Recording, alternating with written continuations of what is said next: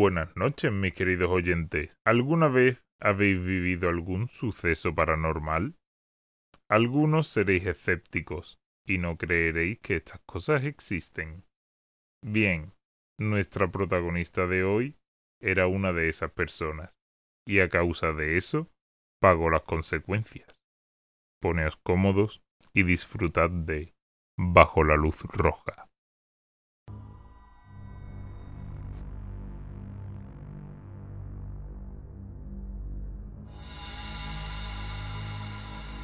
Sola, en la oscuridad de su habitación, Michelle, quien se encontraba terminando un informe para su universidad, falta de concentración, se encontraba perdida en sus pensamientos, repasando una y otra vez los acontecimientos de la última semana. Perdida en el punto rojo que emitía aquella luz del televisor, apagado frente a la cama. Todo comenzó el día en que una de sus amigas comentó una pesadilla extraña que tuvo aquella noche. tonterías. Estás viendo demasiadas películas de ficción y fantasmas. Sus compañeras siempre la reconocieron como el miembro del grupo más escéptico a eventos paranormales, y Michelle sabía que a cualquier argumento que comprobara la realidad de estos hechos, ella lo refutaría con una analogía simple y lógica. Lo que no sabía era que alguien más escuchaba la conversación. Por lo general, la gente no cree en esos sucesos hasta que le sucede. Dijo la profesora que se encontraba escuchando en silencio. Pero mi intención no es crear un debate, solo espero que al desafiar estas energías no te acarreen ningún problema. Michelle se quedó en silencio durante toda la clase, ante la mirada curiosa de su profesora. Aún no podía concentrarse en su informe. Obstinadamente seguía perdida en aquella luz roja emitida por el televisor, pensando, recordando aquella primera noche. Todo estaba oscuro en aquel sueño, pero podía sentir la respiración continua a sus espaldas, como unos ásperos y regordetes brazos la tenían presa y cada vez la apretaban más y más, dejándola sin aire y triturando cada órgano interior. Luego, un grito gutural, el cual la hacía despertar de sobresalto, y solo quedaba el silencio. Se quedó inmóvil un momento, presa del miedo, y antes de incorporarse sintió como algo respiraba en su nuca y lamía la parte trasera de su oído. Se incorporó de golpe, luego, con una mano en su pecho, se dijo, Es solo tu imaginación. Todavía estás soñando. Tócate la oreja y verás que está seca. y acto seguido lo hizo.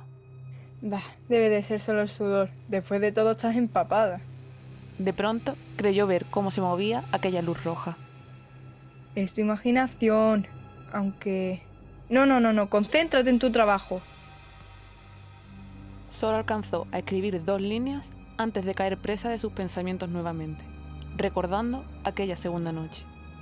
Despertó de golpe sintiendo un gran dolor en la muñeca, la cual intentó levantar y ésta permanecía pegada al colchón, sujetada por una gran fuerza invisible. Desesperada, empezó a forcejear con la nada, mientras sentía cómo por su mano se cortaba la circulación sanguínea. Tuvo intenciones de gritar, pero luego no sabría qué explicación dar. Por favor. Logró emitir presa del pánico y el llanto, y su mano quedó libre al instante. Su llanto posterior duró toda la noche. Al ver que no podía continuar aquella noche, cerró la tapa de su notebook, con la esperanza de conciliar el sueño. Por un momento pensó en ir a la habitación de sus padres, pero el solo hecho de abandonar su cama le asustaba más, Tonterías. Ya no soy una niña. y volvió a mirar la luz roja del televisor, perdiéndose en sus pensamientos nuevamente. El tercer y cuarto día sucedió exactamente lo mismo. Se despertó sobresaltada al sentir un empujón hundiéndola en la cama. De pronto sentía como algo le presionaba el pecho dejándola sin aire. Por primera vez en su vida utilizó el Padre Nuestro como arma, y cuando por fin era libre de esa presión, volvía a llenarse de aire violentamente soltando un alarido interno. Los días posteriores fue testigo de las marcas que salían en su muñeca y en su pecho, como quemaduras opacas sobre la piel. No puedes darle la satisfacción de caer en sus juegos mentales. Se dijo recordando aquella tarde anterior. ¿Nada fuera de lo común? Preguntó su profesora, curiosa y preocupada al ver la demacración de Michelle por la falta de sueño. No, nada. Solo que no he podido dormir bien últimamente. ¿Pesadillas? No, solo su gestión.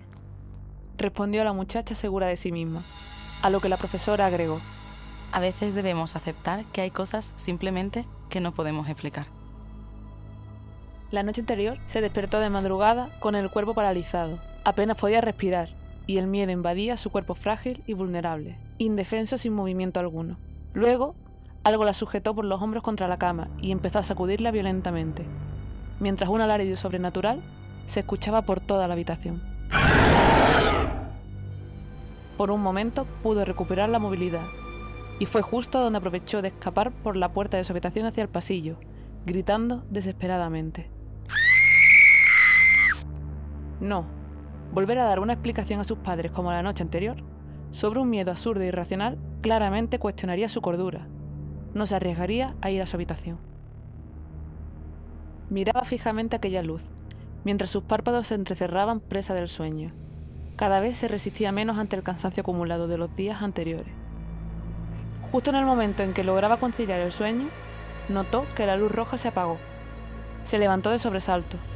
La luz volvió a aparecer, pero esta vez ya no era solo una, sino que eran dos. Los dos puntos rojos se iban acercando lentamente, y Michelle, presa del terror, se encontraba inmóvil, paralizada. Se logró escuchar un grito ahogado, mientras la muchacha exhalaba un último suspiro mientras su cuello era destrozado por la presión. Pudo sentir cómo su columna se destrozaba, y aún tenía conciencia cuando sus extremidades eran arrancadas de su cuerpo.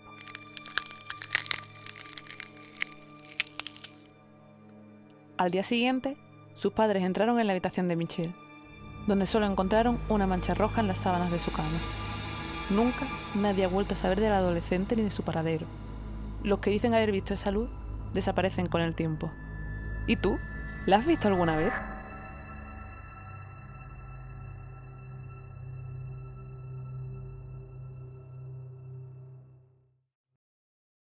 No sería la primera vez que escucho un caso como este. ¿Os ha pasado algo parecido? ¿Conocéis alguna historia de terror que queráis que narremos? Podéis enviárnosla a nuestro correo, que os dejaremos en la descripción. Recordad suscribiros para apoyar al canal y seguir disfrutando de historias como esta. Que tengáis dulces pesadillas.